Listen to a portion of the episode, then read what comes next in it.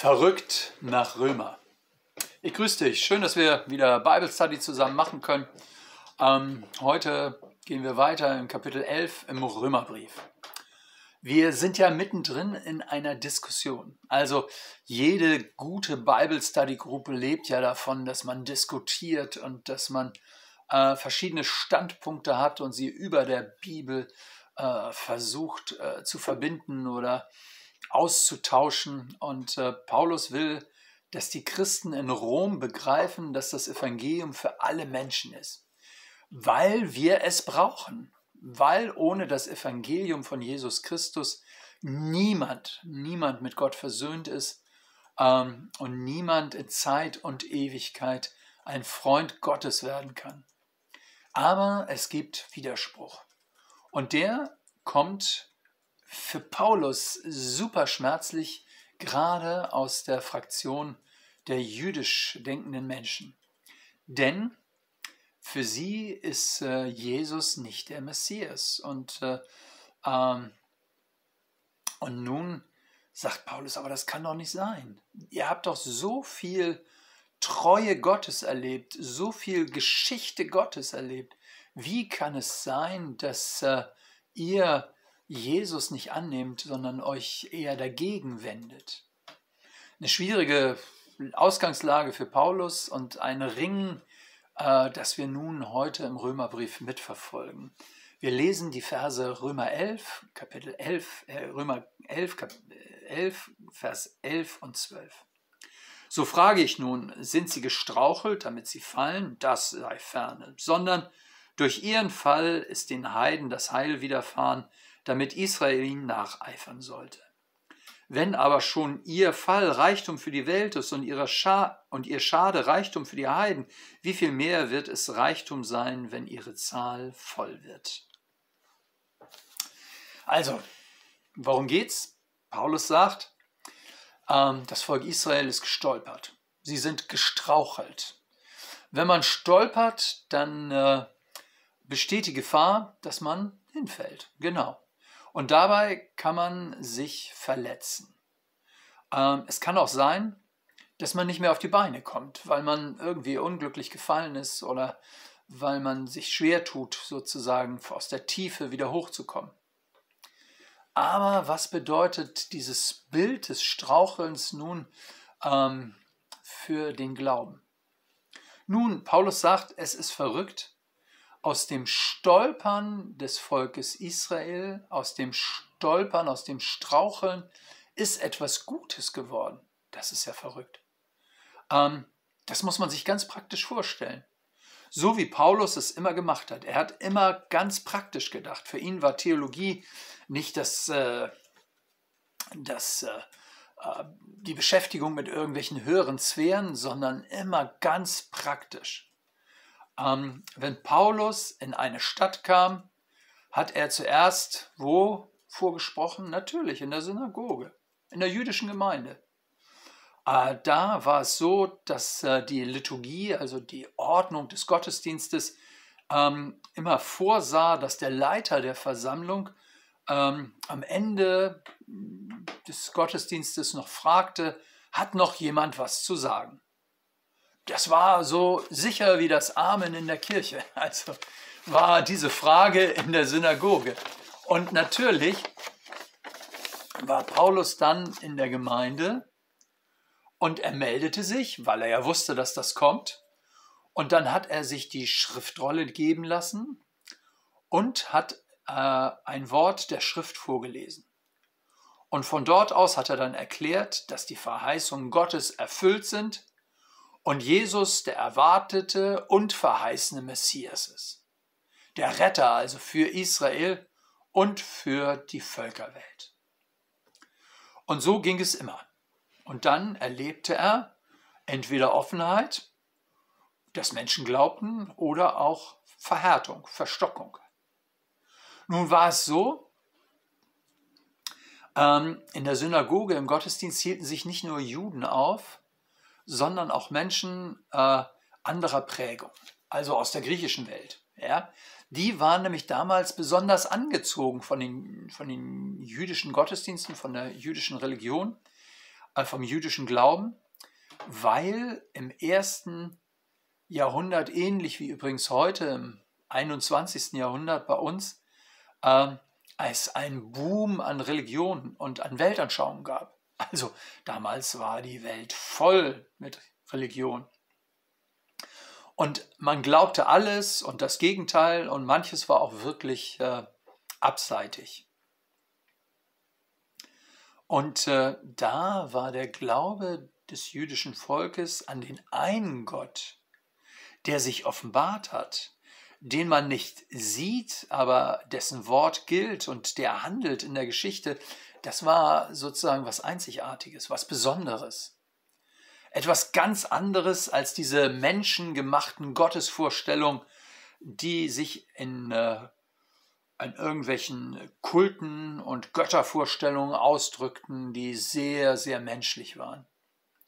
Und jeder hatte damals auch ein Gespür dafür, wo der Unterschied lag. Also dieses Selbstgemachte, wo man irgendwelche eigenen Götterbilder oder auch irgendwelche Götter anbetete, im, im Griechischen zum Beispiel irgendwelche Mythen, Sagen über Götter hatten, über die konnte man ja nur schmunzeln. Die waren ja sozusagen ähm, äh, Menschen XXL.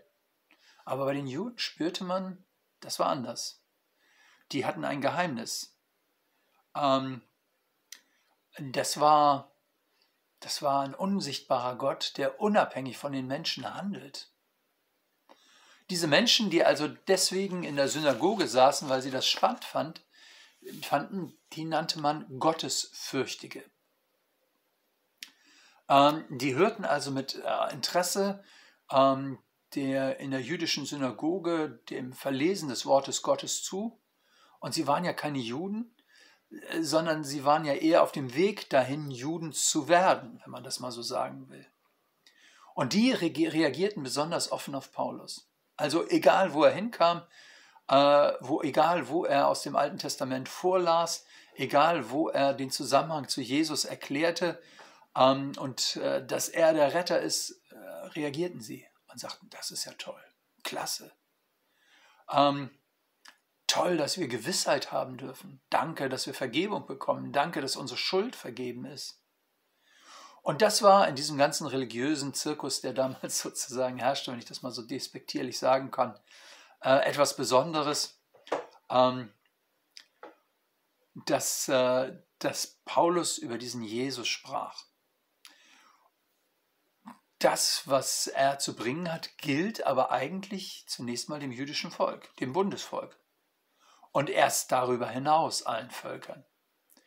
Völker, Heiden, das ist ja ähm, sozusagen immer eine Frage. Das griechische Wort heißt ja eigentlich Völker und gemeint sind aber eben alle außer dem Bundesvolk, äh, die eben nicht äh, mit, dem, mit der Tradition des jüdischen Volkes groß geworden sind und keine jüdische Mutter haben. Und das sind dann die sogenannten Heiden. So übersetzen wir das quasi in unserem Kulturkreis. Also Menschen, die ähm, nicht zu diesem Volk gehören und ohne deren Geschichte und äh, deren Glauben groß geworden sind. Nun, die waren angezogen. Und das Schmerzliche für Paulus war, dass es Teile der jüdischen Gemeinde gab, die sagten, das wollen wir alles nicht das ist falsche Prophetie. Ähm, Jesus ist gekreuzigt, das kann nicht sein, dass er der Retter ist. Und die jüdische Gemeinde, die spaltete sich. Und für ihn war das schmerzlich, das zu sehen. Manche waren leidenschaftlich dafür und andere leidenschaftlich ablehnend. Und das liegt in der Natur der Sache. Wenn es um eine heiße Liebe geht, dann öffnest du dich entweder oder äh, du nimmst das auf und sagst, äh, ja, für mich ist das nichts. Also wenn jemand dir einen heißen, liebevollen Antrag macht, dann kannst du entweder sagen, ja, cool, habe ich, empfinde ich auch so, möchte ich, oder du sagst, never ever. Bei mir stößt das überhaupt nicht auf Gegenliebe. Und äh, das war sozusagen ähm, die Schwierigkeit, auf die äh, Paulus jetzt stieß.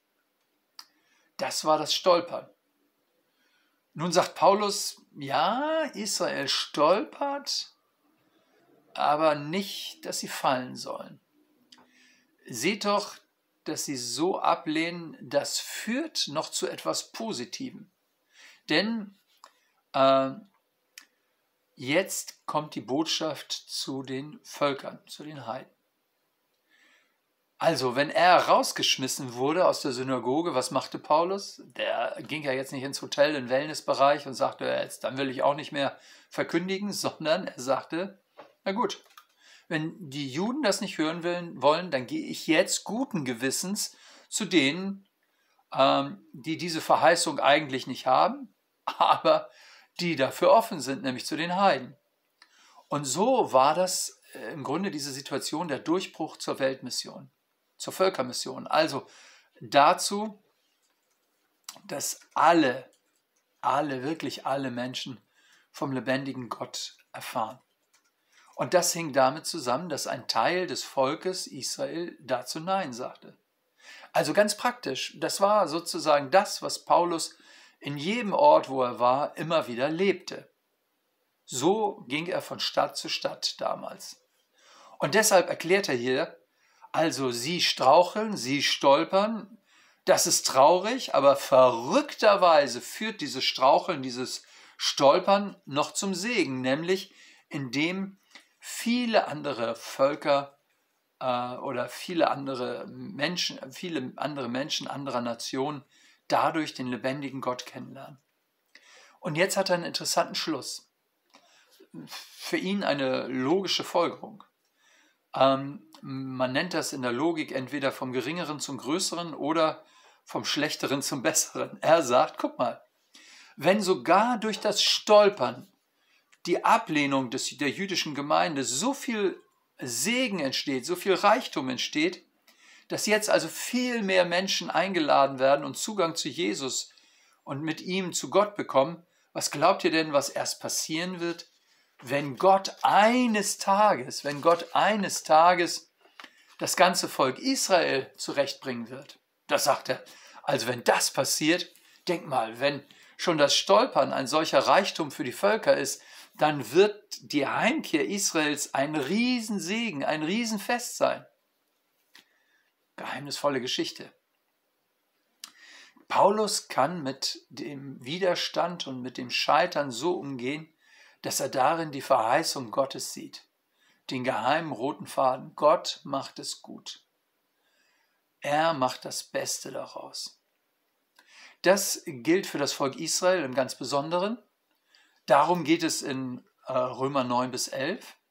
Aber dass Gott mit seinem Volk so liebevoll, so geduldig, so zielstrebig, so barmherzig umgeht, das ist für mich auch Ermutigung, sage ich dir ganz ehrlich. Ich darf wissen, Gott gibt mich nicht auf, so wie er Israel nicht aufgegeben hat. Gott hat einen langen Atem der Liebe. Er hat einen langen Arm der Rettung. Ich weiß nicht, wie es bei dir in deinem Leben ist. Viele haben oft und oft und oft immer wieder die Einladung von Jesus gehört und haben sie weggeschoben, haben eine klare Entscheidung sozusagen vor sich hergeschoben, ähm, nämlich die Entscheidung dafür, zu Jesus zu gehören. Und äh, oder du machst dir schon lange Sorgen um Leute, für die du schon lange betest die ganz offensichtlich nicht wollen. Für uns selber sollten wir sagen, ähm, schiebe es nicht auf die lange Bank. Ich will auf dieses Werben Gottes reagieren. Ähm, Gott lädt mich ein und ich darf begreifen, er gibt mich nicht auf. Und im Blick auf die anderen, für die ich bete oder um die ich ringe, ähm, will ich nicht aufhören zu beten, will ich nicht aufhören zu hoffen, weil ich in Israel einem Gott begegne oder in der Auseinandersetzung, der Beschäftigung mit Israel einem Gott begegne, äh, der nicht aufgibt. Und deshalb soll ich auch niemanden aufgeben. Das ist die Perspektive, das ist das, was Paulus hier ausdrückt. er gibt Israel nicht auf, weil Gott Israel nicht aufgegeben hat. Was für eine Perspektive. Ihr Lieben, ich danke Gott, dass er das für uns möglich macht. Und damit bin ich für heute auch schon wieder am Ende von Verrückt nach Römer äh, mit diesem starken Ermutigungswort, Gott gibt niemanden auf. Möchte ich dich sozusagen in die, in die vor uns liegende Woche schicken und äh, dir von Herzen wünschen, dass du das für dich selber so sehen kannst, aber auch für andere betend dranbleiben kannst. Ich wünsche dir erstmal für heute alles Gute und bis bald. Be blessed, dein Pastor Hardy.